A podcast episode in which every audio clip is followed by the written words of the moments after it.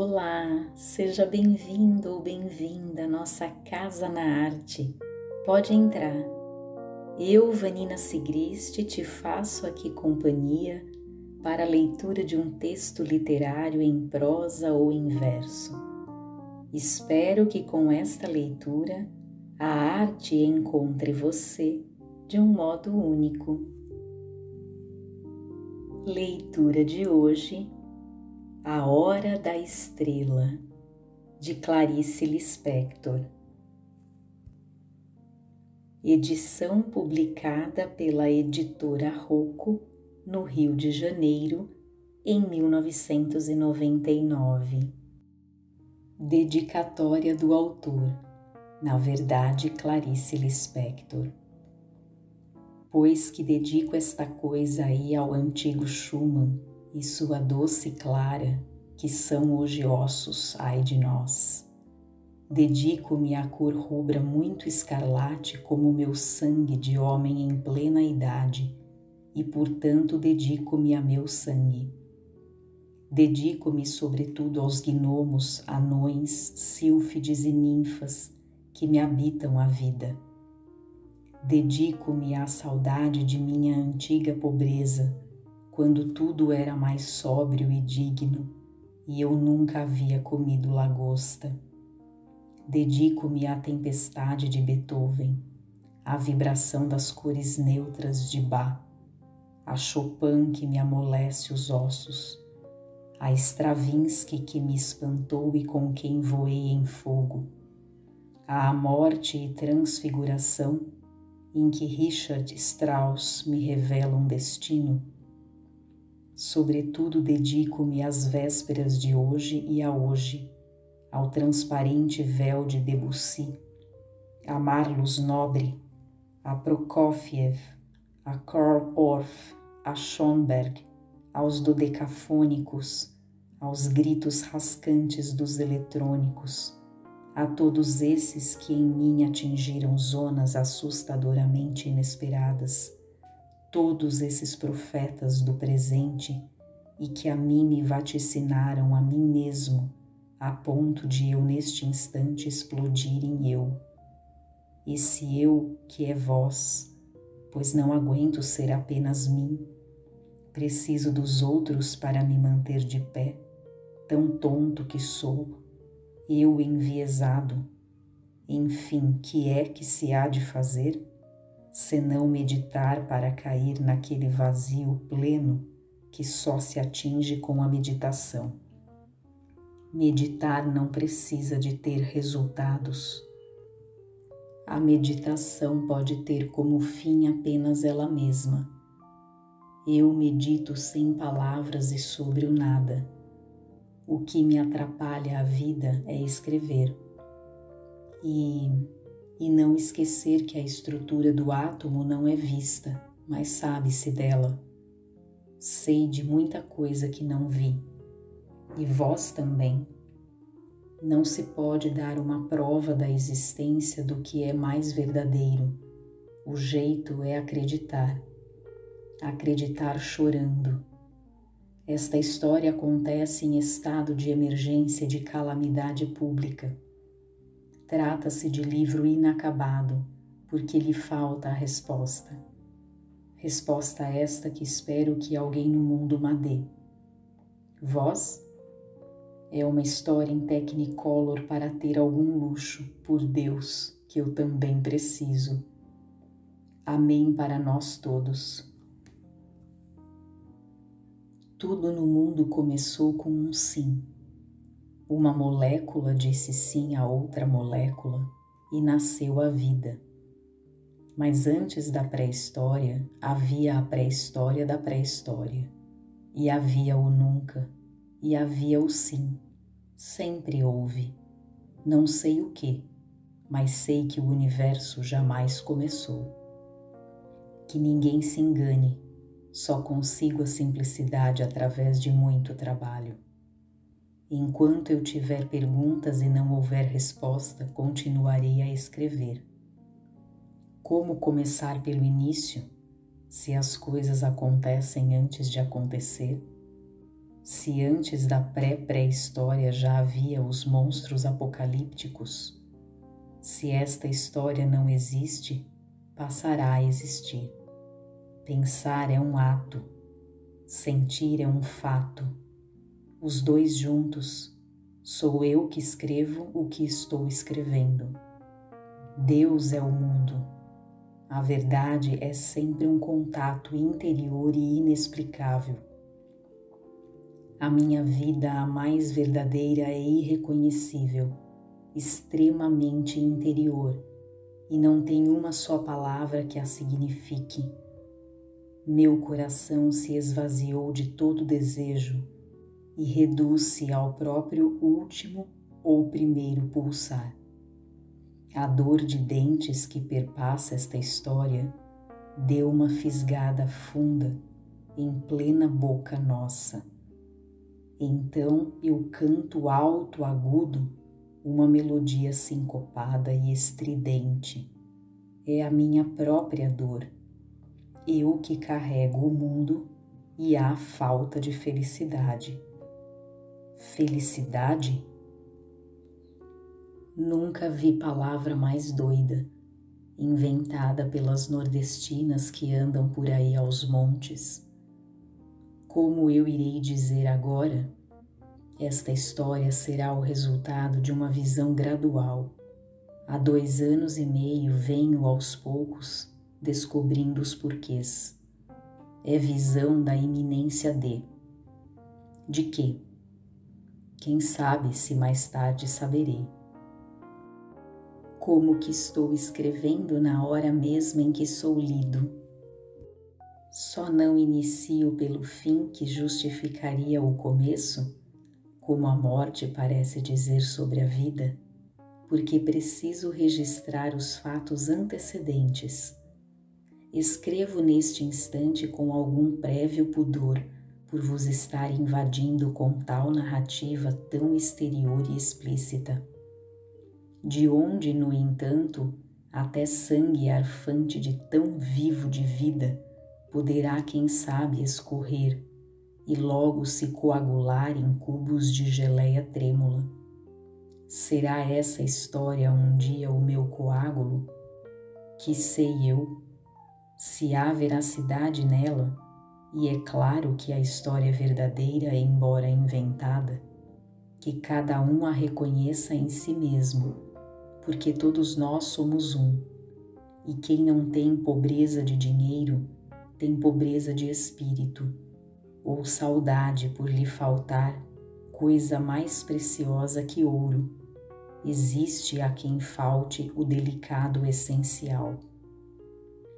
Como é que sei tudo o que vai se seguir e que ainda o desconheço, já que nunca o vivi?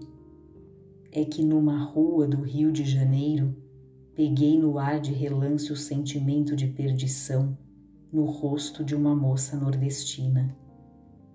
Sem falar que eu em menino me criei no Nordeste. Também sei das coisas por estar vivendo. Quem vive sabe mesmo sem saber que sabe. Assim é que os senhores sabem mais do que imaginam e estão fingindo de sonsos. Proponho-me a que não seja complexo o que escreverei, embora obrigado a usar as palavras que vos sustentam. A história, determino com falso livre-arbítrio, vai ter uns sete personagens e eu sou um dos mais importantes deles, é claro. Eu, Rodrigo S. M. Relato antigo este, pois não quero ser modernoso e inventar modismos à guisa de originalidade.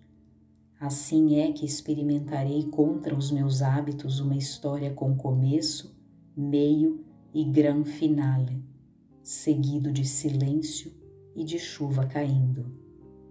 História exterior e explícita, sim, mas que contém segredos, a começar por um dos títulos, quanto ao futuro, que é precedido por um ponto final e seguido de outro ponto final. Não se trata de capricho meu. No fim, talvez se entenda a necessidade do delimitado. Mal e mal vislumbro o final que, se minha pobreza permitir, quero que seja grandioso. Se em vez de ponto fosse seguido por reticências, o título ficaria aberto a possíveis imaginações vossas, porventura até malsãs e sem piedade. Bem, é verdade que também eu não tenho piedade do meu personagem principal, a nordestina. É um relato que desejo frio. Mas tenho o direito de ser dolorosamente frio, e não vós. Por tudo isto é que não vos dou a vez. Não se trata apenas de narrativa. É antes de tudo vida primária que respira, respira respira.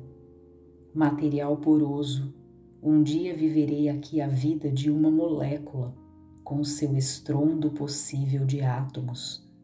O que escrevo é mais do que invenção. É minha obrigação contar sobre essa moça entre milhares delas. E dever meu, nem que seja de pouca arte, o de revelar-lhe a vida. Porque há o direito ao grito então eu grito. Grito puro e sem pedir esmola. Sei que há moças que vendem o corpo, única posse real, em troca de um bom jantar em vez de um sanduíche de mortadela. Mas a pessoa de quem falarei mal tem corpo para vender. Ninguém a quer, ela é virgem e inócua, não faz falta a ninguém. Aliás, descubro eu agora, também eu não faço a menor falta, e até o que escrevo um outro escreveria. Um outro escritor, sim, mas teria que ser homem, porque escritora mulher pode lacrimejar piegas. Como a nordestina, há milhares de moças espalhadas por cortiços, vagas de cama num quarto, atrás de balcões trabalhando até a estafa não notam sequer que são facilmente substituíveis e que tanto existiriam como não existiriam. Poucas se queixam e, ao que eu saiba, nenhuma reclama por não saber a quem. Esse quem será que existe? Estou esquentando o corpo para iniciar, esfregando as mãos uma na outra para ter coragem. Agora me lembrei de que houve um tempo em que, para me esquentar o espírito, eu rezava. O movimento é espírito. A reza era um meio de mudamente e escondido de todos atingir-me a mim mesmo. Quando rezava, conseguia um oco de alma, e esse oco é o tudo que posso eu jamais ter. Mais do que isso, nada mas o vazio tem o valor e a semelhança do pleno. Um meio de obter é não procurar, um meio de ter é o de não pedir e somente acreditar que o silêncio que eu creio em mim é resposta a meu, a meu mistério. Pretendo, como já insinuei, escrever de modo cada vez mais simples Aliás, o material de que disponho é parco e singelo demais. As informações sobre os personagens são poucas e não muito elucidativas. Informações essas que penosamente me vêm de mim para mim mesmo. É trabalho de carpintaria. Sim, mas não esquecer que para escrever não importa o que, o meu material básico é a palavra Assim é que esta história será feita de palavras que se agrupam em frases, e destas se evola um sentido secreto que ultrapassa palavras e frases. É claro que, como todo escritor, tenho a tentação de usar termos suculentos. Conheço adjetivos esplendorosos, carnudos substantivos e verbos tão esguios que atravessam agudos o ar em vias de ação, já que palavra é ação, concordais? Mas não vou enfeitar a palavra, pois se eu tocar no pão da moça, esse pão se tornará em ouro. E a jovem, ela tem 19 anos, e a jovem não poderia mordê-lo, morrendo de fome. Tenho então que falar simples para captar a sua delicada e vaga existência.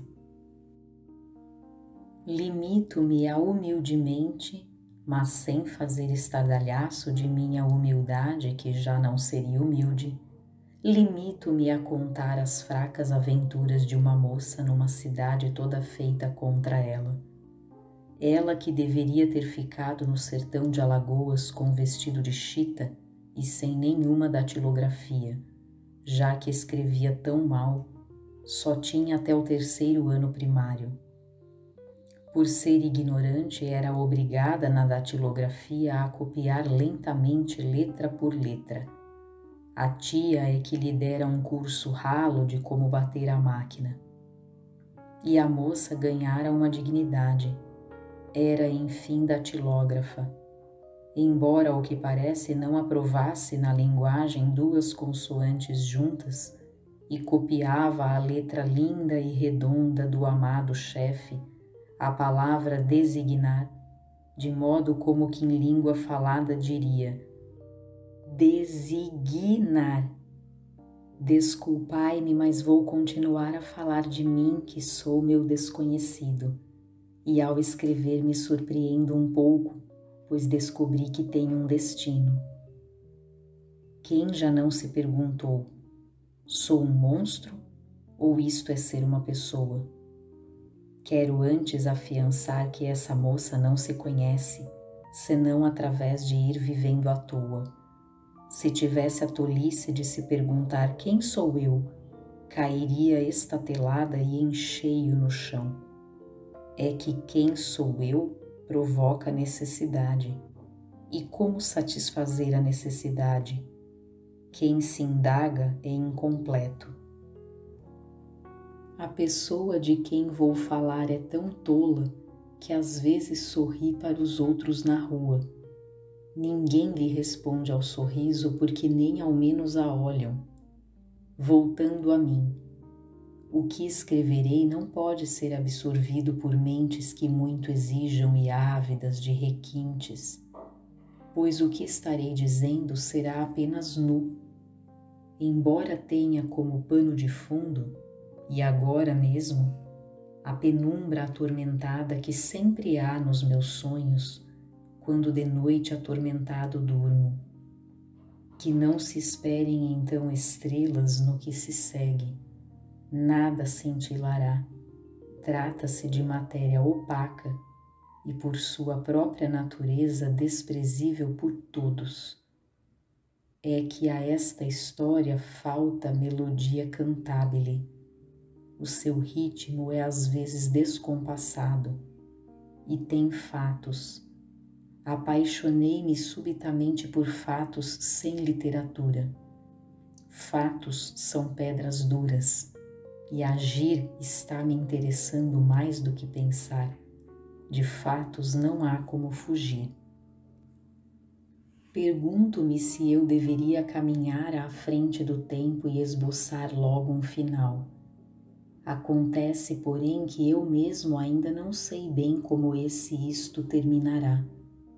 E também porque entendo que devo caminhar passo a passo de acordo com um prazo determinado por horas. Até um bicho lida com o tempo, e esta é também a minha mais primeira condição, a de caminhar paulatinamente apesar da impaciência que tenho em relação a essa moça. Com esta história eu vou me sensibilizar e bem sei que cada dia é um dia roubado da morte eu não sou um intelectual, escrevo com o corpo, e o que escrevo é uma névoa úmida. As palavras são sons transfundidos de sombras que se entrecruzam desiguais, estalactites, renda, música transfigurada de órgão. Mal ouso clamar palavras a essa rede vibrante e rica, mórbida e obscura, tendo como contratom o baixo grosso da dor. Alegro com brio, tentarei tirar ouro do carvão Sei que estou adiando a história e que brinco de bola sem a bola. O fato é um ato? Juro que este livro é feito sem palavras. É uma fotografia muda. Este livro é um silêncio. Este livro é uma pergunta. Mas desconfio que toda essa conversa é feita apenas para adiar a pobreza da história, pois estou com medo Antes de ter surgido na minha vida essa datilógrafa, eu era um homem até mesmo um pouco contente, apesar do mau êxito na minha literatura. As coisas estavam de algum modo tão boas que podiam se tornar muito ruins, porque o que amadurece plenamente pode apodrecer. Transgredir, porém, os meus próprios limites me fascinou de repente e foi quando pensei em escrever sobre a realidade, já que essa me ultrapassa. Qualquer que seja o que quer dizer realidade, o que narrarei será meloso? Tem tendência, mas então agora mesmo seco e endureço tudo. E pelo menos o que escrevo não pede favor a ninguém e não implora socorro aguenta-se na sua chamada dor com uma dignidade de barão. É, parece que estou mudando de modo de escrever, mas acontece que só escrevo o que quero, não sou um profissional. E preciso falar dessa nordestina senão sufoco. Ela me acusa, e o meio de me defender é escrever sobre ela Escrevo em traços vivos e ríspidos de pintura. Estarei lidando com fatos como se fossem as irremediáveis pedras de que falei. Embora queira que para me animar sinos badalem enquanto adivinho a realidade, e que anjos esvoassem em vespas transparentes em torno de minha cabeça quente, porque esta quer enfim se transformar em objeto coisa é mais fácil. Será mesmo que a ação ultrapassa a palavra? Mas que ao escrever, que o nome real seja dado às coisas. Cada coisa é uma palavra, e quando não se a tem, inventa-se-a. Esse vosso Deus que nos mandou inventar. Por que escrevo? Antes de tudo, porque captei o espírito da língua e assim às vezes a forma é que faz conteúdo. Escrevo, portanto, não por causa da nordestina, mas por motivo grave de força maior, como se diz nos requerimentos oficiais, por força de lei. Sim, minha força está na solidão não tenho medo nem de chuvas tempestivas, nem das grandes ventanias soltas, pois eu também sou o escuro da noite. Embora não aguente bem ouvir um assovio no escuro e passos, escuridão, lembro-me de uma namorada. Era moça mulher e que escuridão dentro de seu corpo. Nunca a esqueci. Jamais se esquece a pessoa com quem se dormiu. O acontecimento fica tatuado em marca de fogo na carne viva, e todos os que percebem o estigma fogem com horror. Quero neste instante falar da nordestina. É o seguinte: ela, como uma cadela vadia, era teleguiada exclusivamente por si mesma pois reduzira-se a si. Também eu, de fracasso em fracasso, me reduzi a mim, mas pelo menos quero encontrar o mundo e seu Deus.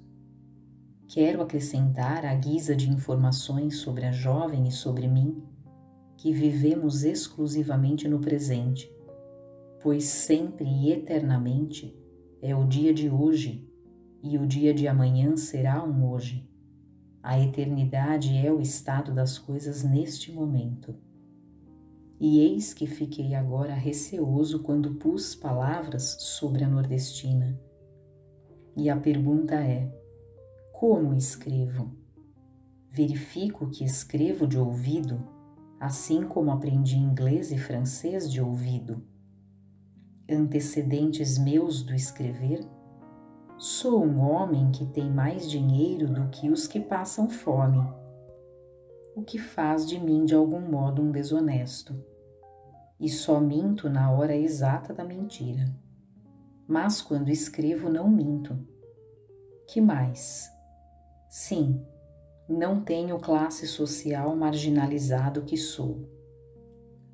A classe alta me tem como um monstro esquisito, a média com desconfiança de que eu possa desequilibrá-la. A classe baixa nunca vem a mim. Não, não é fácil escrever. É duro como quebrar rochas, mas voam faíscas e lascas como aços espelhados. Ah, que medo de começar e ainda nem sequer sei o nome da moça. Sem falar que a história me desespera por ser simples demais. O que me proponho contar parece fácil e à mão de todos, mas a sua elaboração é muito difícil pois tenho que tornar nítido o que está quase apagado e que mal vejo, com mãos de dedos duros enlameados a palpar o invisível na própria lama.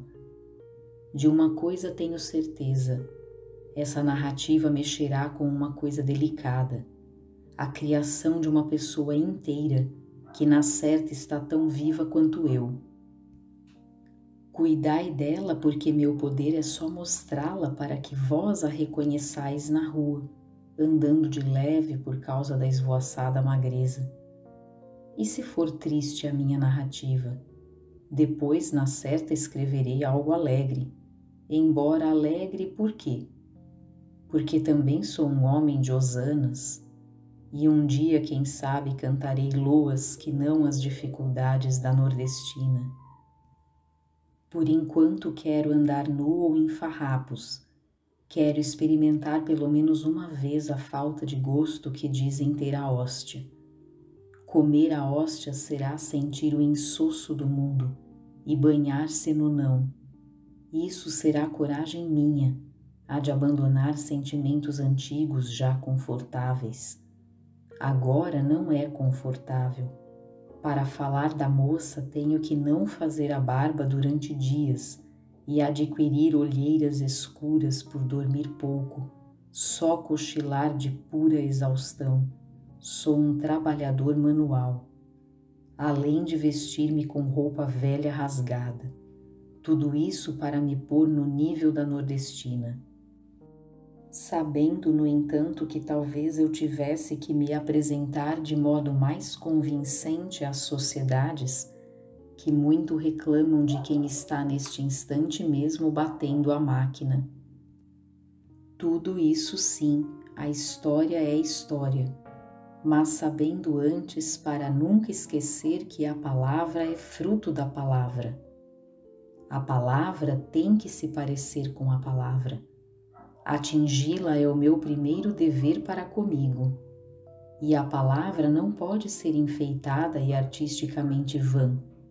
Tem que ser apenas ela. Bem, é verdade que também queria alcançar uma sensação fina e que esse finíssimo não se quebrasse em linha perpétua. Ao mesmo tempo que quero também alcançar o trombone mais grosso e baixo, grave e terra, tão a troco de nada que por nervosismo de escrever eu tivesse um acesso incontrolável de riso vindo do peito. E quero aceitar minha liberdade sem pensar o que muitos acham, que existir é coisa de doido, caso de loucura. porque parece.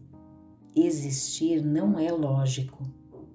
A ação desta história terá como resultado minha transfiguração em outrem e minha materialização, enfim, em objeto. Sim, e talvez alcance a flauta doce em que eu me enovelarei em macio cipó. Mas voltemos a hoje, porque, como se sabe, hoje é hoje.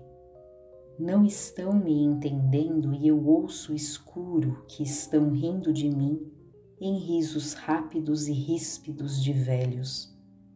E ouço passos cadenciados na rua tenho um arrepio de medo. Ainda bem que o que eu vou escrever já deve estar na certa de algum modo escrito em mim.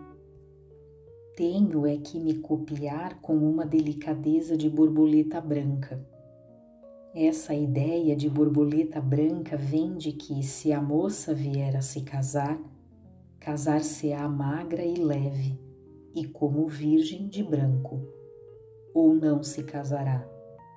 O fato é que tenho nas minhas mãos um destino e, no entanto, não me sinto com o poder de livremente inventar. Sigo uma oculta linha fatal. Sou obrigado a procurar uma verdade que me ultrapassa. Por que escrevo sobre uma jovem que nem pobreza enfeitada tem? Talvez porque nela haja um recolhimento e também porque na pobreza de corpo e espírito eu toco na santidade, eu que quero sentir o sopro do meu além, para ser mais do que eu, pois tão pouco sou. Escrevo por não ter nada a fazer no mundo, sobrei e não há lugar para mim na terra dos homens. Escrevo porque sou um desesperado e estou cansado não suporto mais a rotina de me ser, e se não fosse a sempre novidade que é escrever, eu me morreria simbolicamente todos os dias. Mas preparada estou para sair discretamente pela saída da porta dos fundos. Experimentei quase tudo, inclusive a paixão e o seu desespero.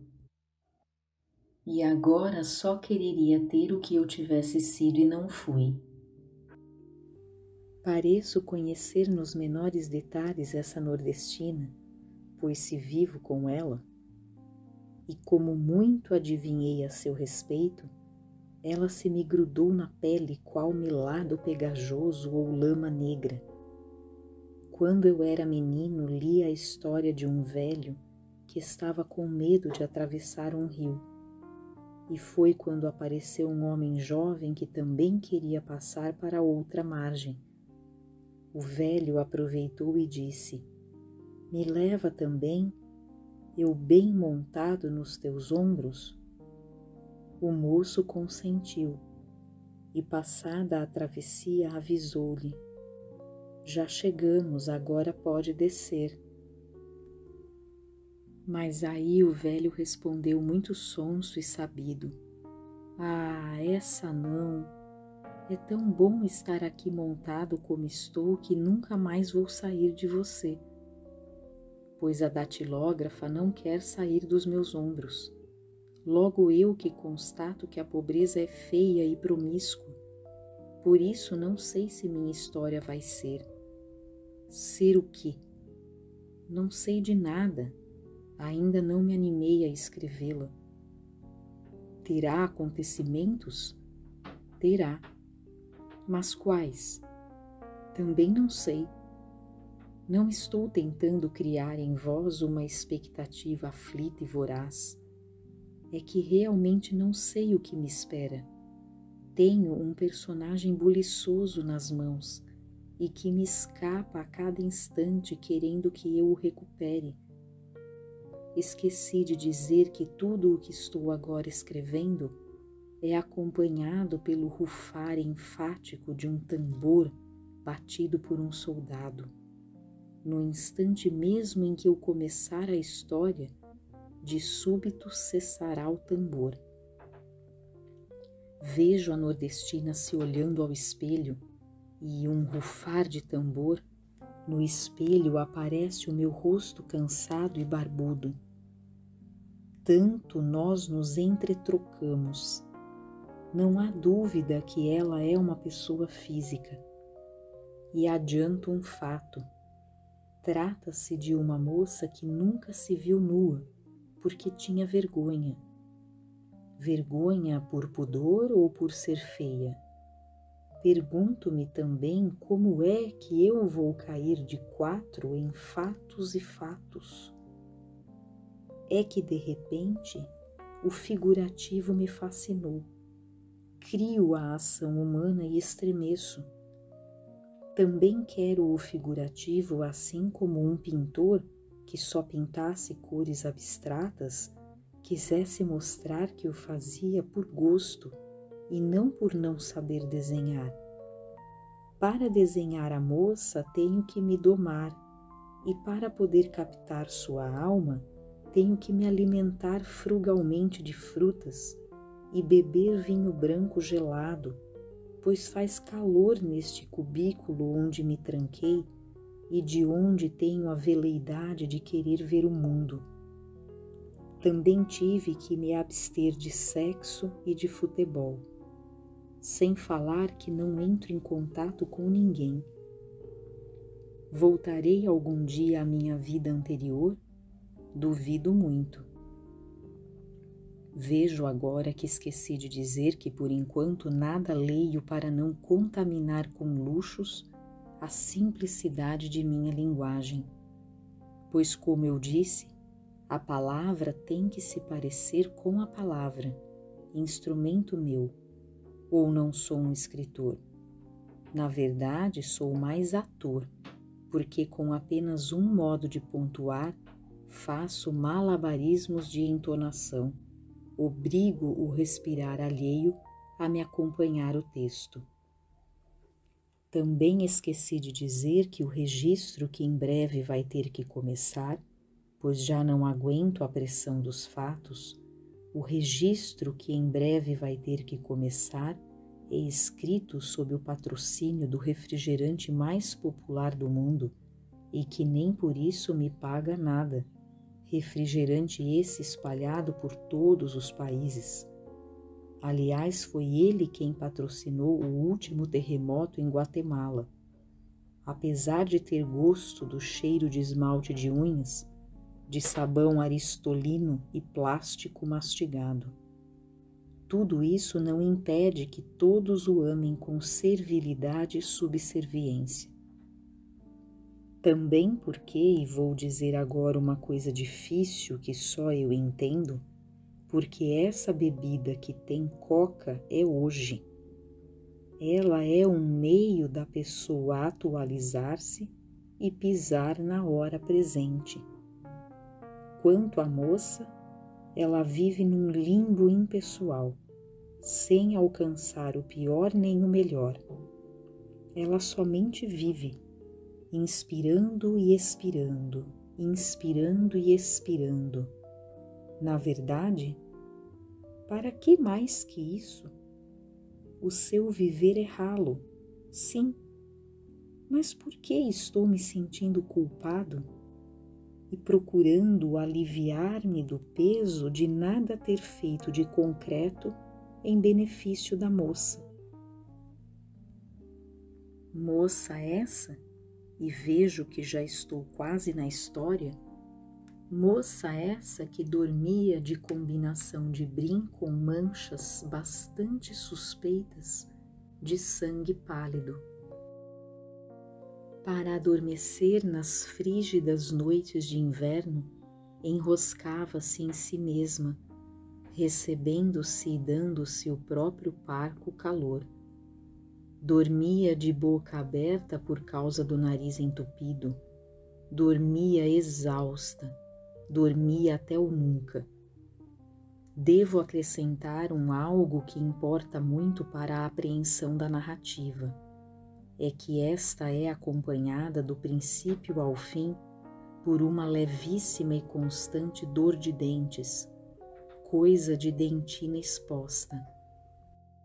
Afianço também que a história será igualmente acompanhada pelo violino plangente tocado por um homem magro bem na esquina.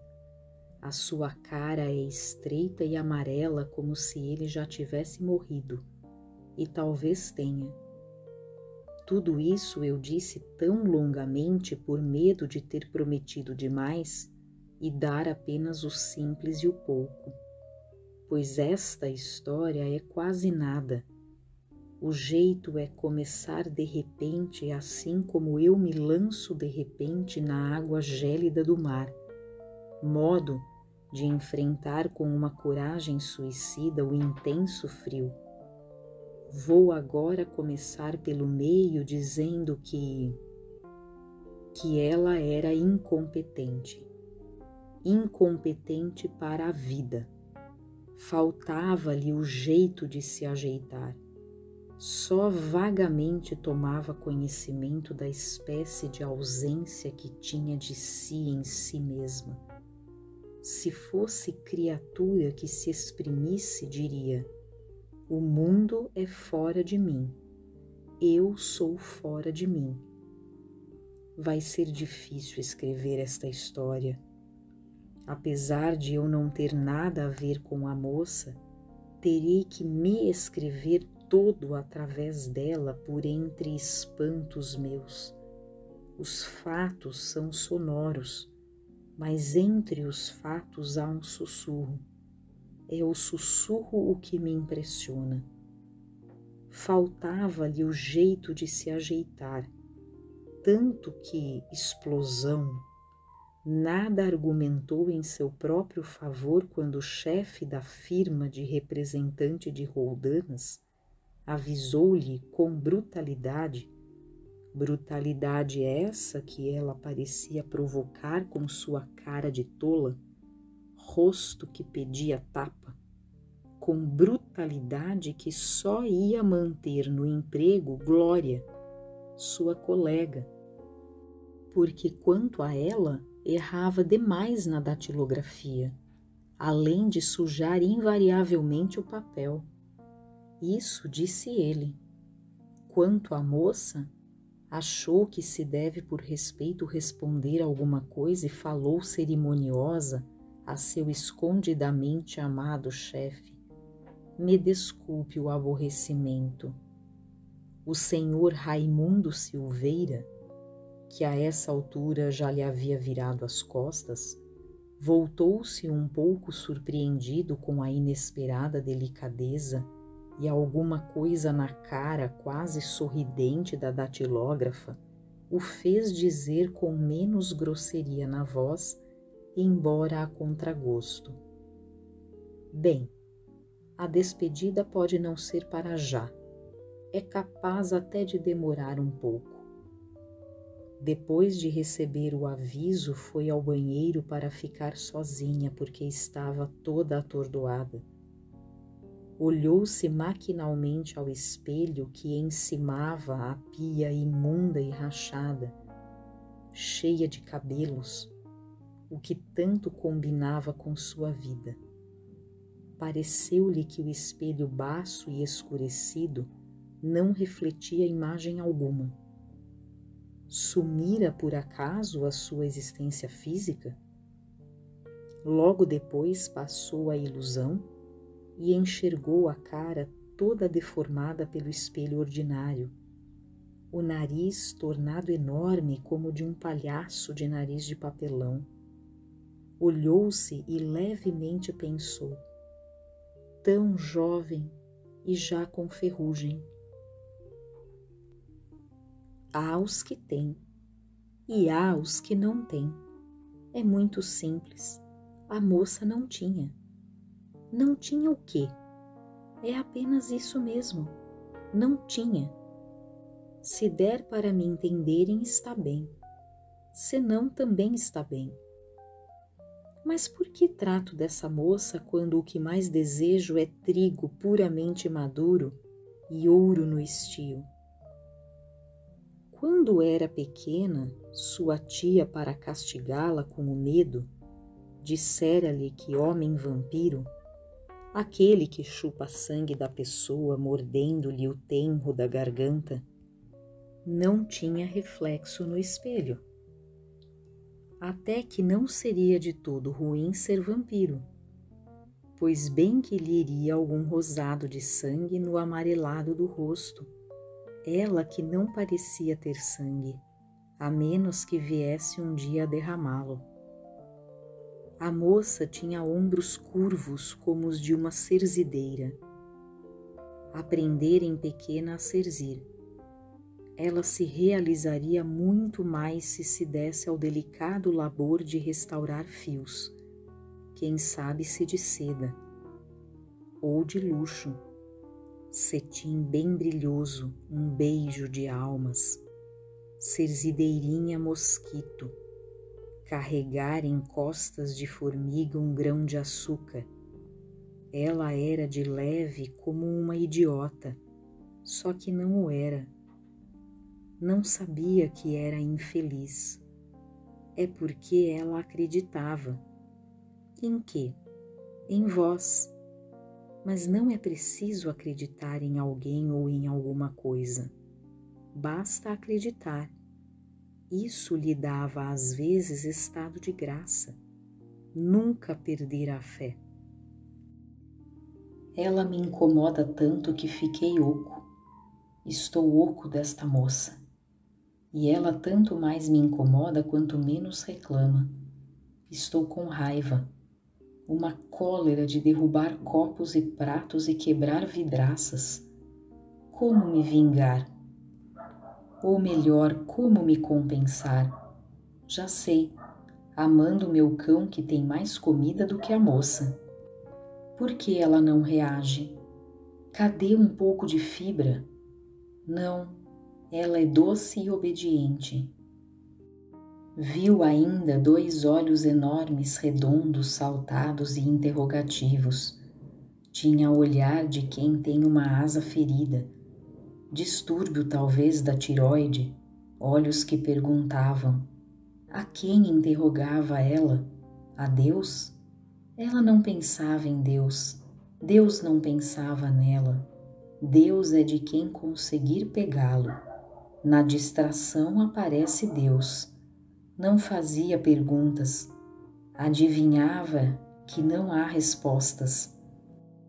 Era lá tola de perguntar e de receber um não na cara, talvez a pergunta vazia fosse apenas para que um dia alguém não viesse a dizer que ela nem ao menos havia perguntado. Por falta de quem lhe respondesse, ela mesma parecia se ter respondido. É assim porque é assim.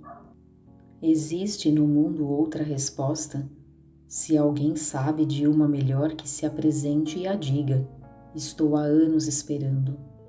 Enquanto isso, as nuvens são brancas e o céu é todo azul.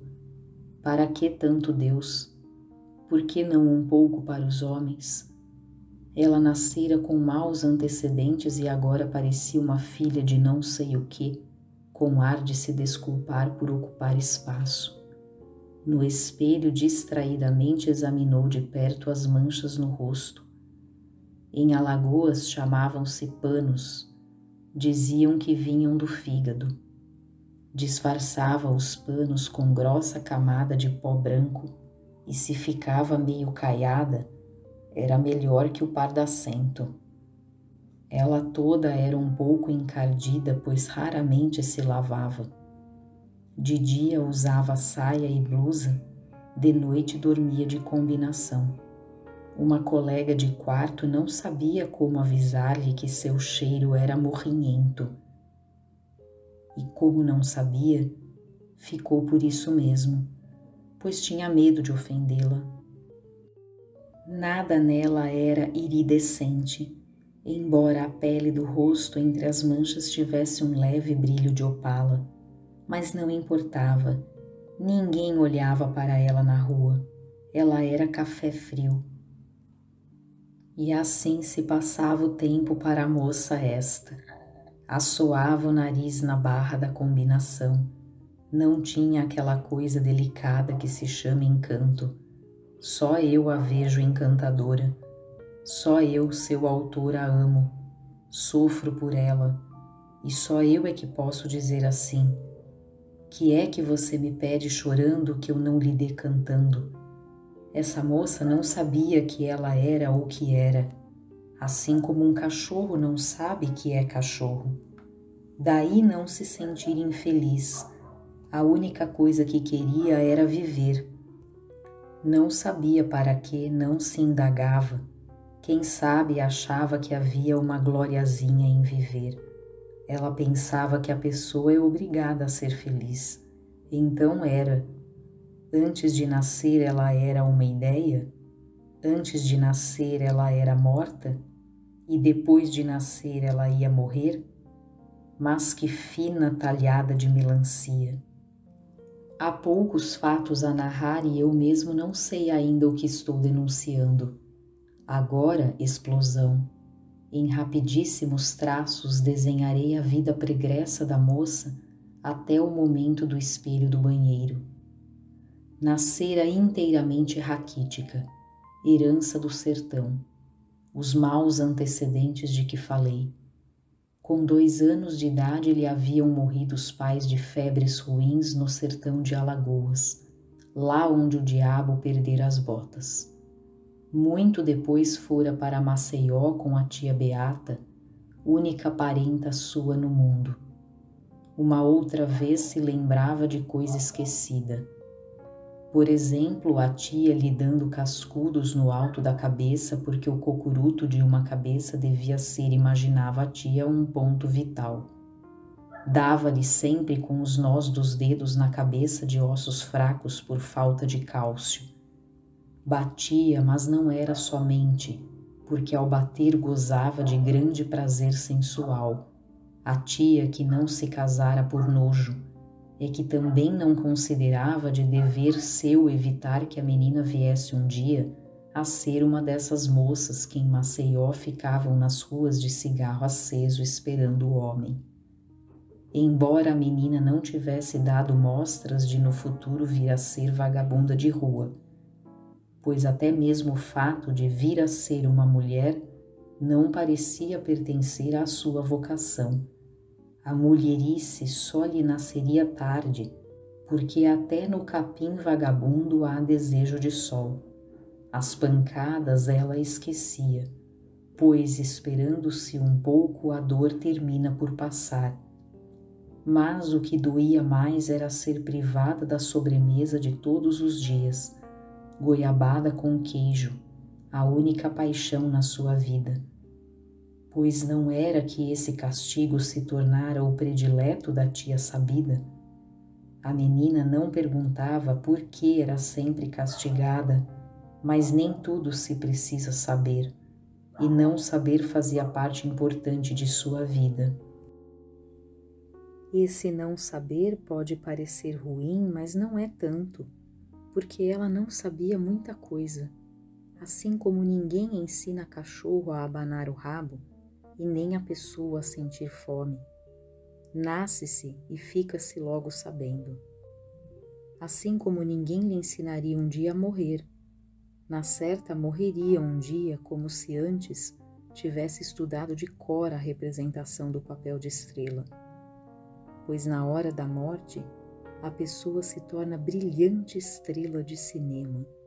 É o instante de glória de cada um. E é quando, como no canto coral, se ouvem agudos sibilantes. Quando era pequena, tivera vontade intensa de criar um bicho. Mas a tia achava que ter um bicho era mais uma boca para comer. Então a menina inventou que só lhe cabia criar pulgas pois não merecia o amor de um cão. Do contato com a tia ficara-lhe a cabeça baixa, mas a sua beatice não lhe pegara. Morta a tia, ela nunca mais fora a uma igreja, porque não sentia nada e as divindades lhe eram estranhas. Pois que vida é assim: aperta-se o botão e a vida acende só que ela não sabia qual era o botão de acender. Nem se dava conta de que vivia numa sociedade técnica onde ela era um parafuso dispensável. Mas uma coisa descobriu inquieta. Já não sabia mais ter tido pai e mãe. Tinha esquecido o sabor. E se pensava melhor, dir-se-ia que havia brotado da terra do sertão em cogumelo logo mofado. Ela falava assim, mas era extremamente muda. Uma palavra dela eu às vezes consigo, mas ela me foge por entre os dedos. Apesar da morte da tia, tinha certeza de que com ela ia ser diferente, pois nunca ia morrer. É paixão minha ser o outro, no caso a outra. Estremeço esquálido igual a ela. O definível está me cansando um pouco. Prefiro a verdade que há no prenúncio. Quando eu me livrar dessa história, voltarei ao domínio mais irresponsável de apenas ter leves prenúncios. Eu não inventei essa moça. Ela forçou dentro de mim a sua existência. Ela não era nem de longe débil mental, era à mercê e crente como uma idiota. A moça que pelo menos comida não mendigava, havia toda uma subclasse de gente mais perdida e com fome. Só eu a amo. Depois, ignora-se por quê, tinham vindo para o rio, o inacreditável Rio de Janeiro. A tia lhe arranjara emprego, finalmente morrera, e ela agora sozinha morava numa vaga de quarto compartilhado com mais quatro moças balconistas das lojas americanas.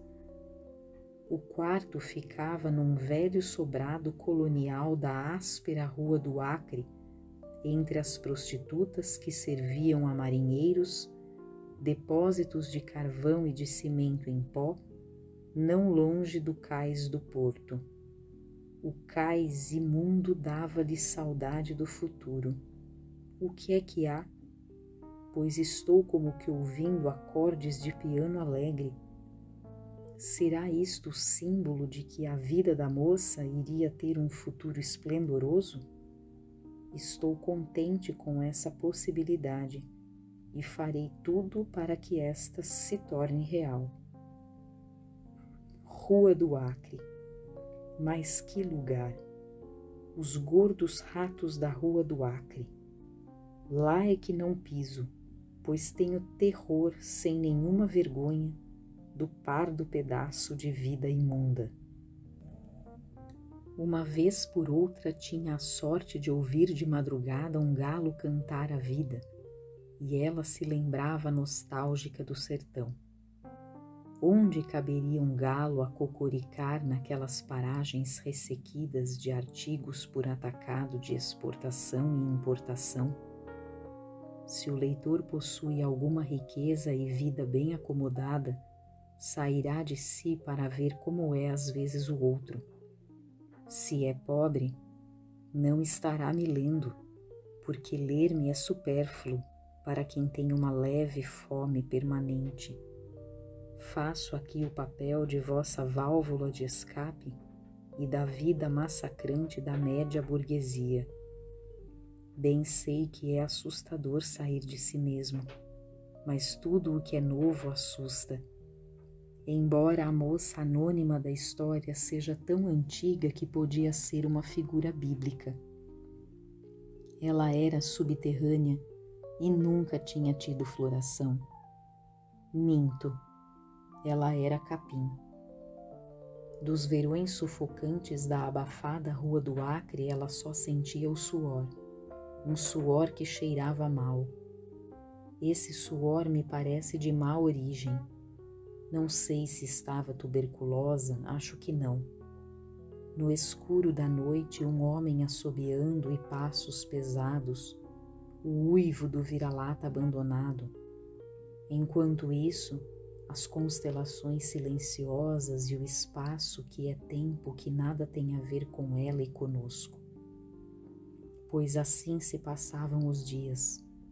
O cantar de galo na aurora sanguinolenta dava um sentido fresco à sua vida murcha. Havia de madrugada uma passarinhada buliçosa na rua do Acre.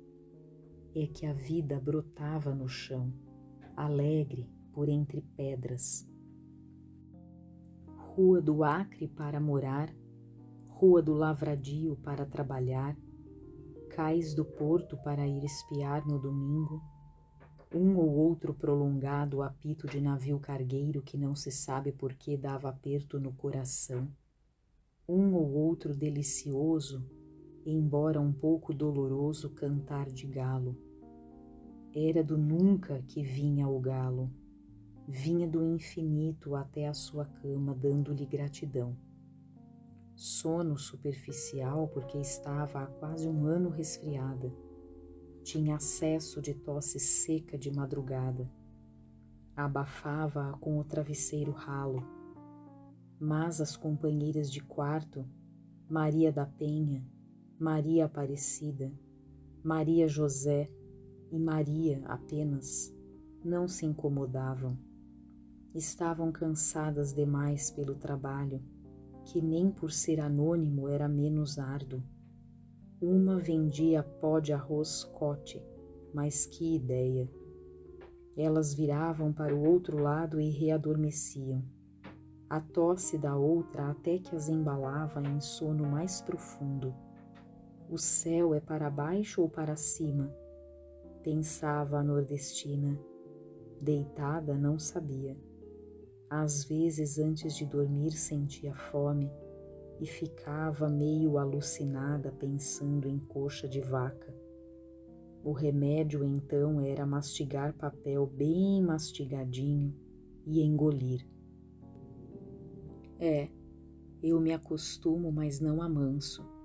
Por Deus, eu me dou melhor com os bichos do que com gente.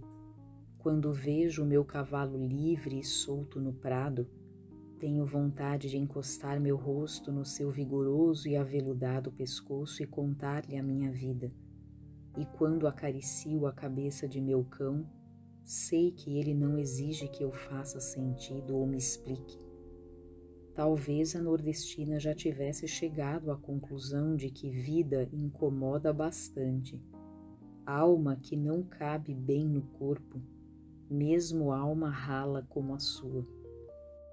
Imaginava a Zinha toda supersticiosa que, se por acaso viesse alguma vez a sentir um gosto bem bom de viver, se desencantaria de súbito de princesa que era e se transformaria em bicho rasteiro, porque, por pior que fosse sua situação, não queria ser privada de si, ela queria ser ela mesma.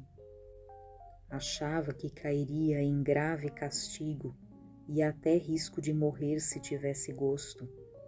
Então defendia-se da morte por intermédio de um viver de menos, gastando pouco de sua vida para esta não acabar.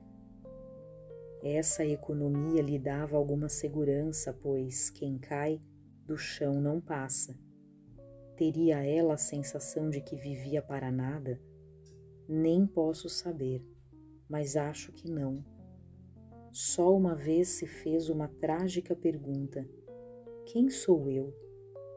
Assustou-se tanto que parou completamente de pensar.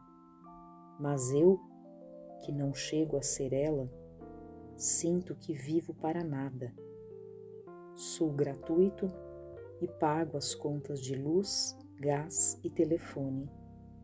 Quanto a ela, até mesmo de vez em quando, ao receber o salário, comprava uma rosa. Tudo isso acontece no ano este que passa e só acabarei esta história difícil quando eu ficar exausto da luta não sou um desertor. Às vezes lembrava-se de uma assustadora canção desafinada de meninas brincando de roda de mãos dadas. Ela só ouvia sem participar, porque a tia a queria para varrer o chão. As meninas de cabelos ondulados com laço de fita cor-de-rosa. Quero uma de vossas filhas de marré marré de si escolhei a qual quiser de marré. A música era um fantasma pálido como uma rosa que é louca de beleza, mas mortal. Pálida e mortal, a moça era hoje o fantasma suave e terrificante de uma infância sem bola nem boneca. Então costumava fingir que corria pelos corredores de boneca na mão, atrás de uma bola, e rindo muito. A gargalhada era aterrorizadora, porque acontecia no passado e só a imaginação maléfica a trazia para o presente, saudade do que poderia ter sido e não foi. Eu bem avisei que era literatura de cordel embora eu me recuse a ter qualquer piedade.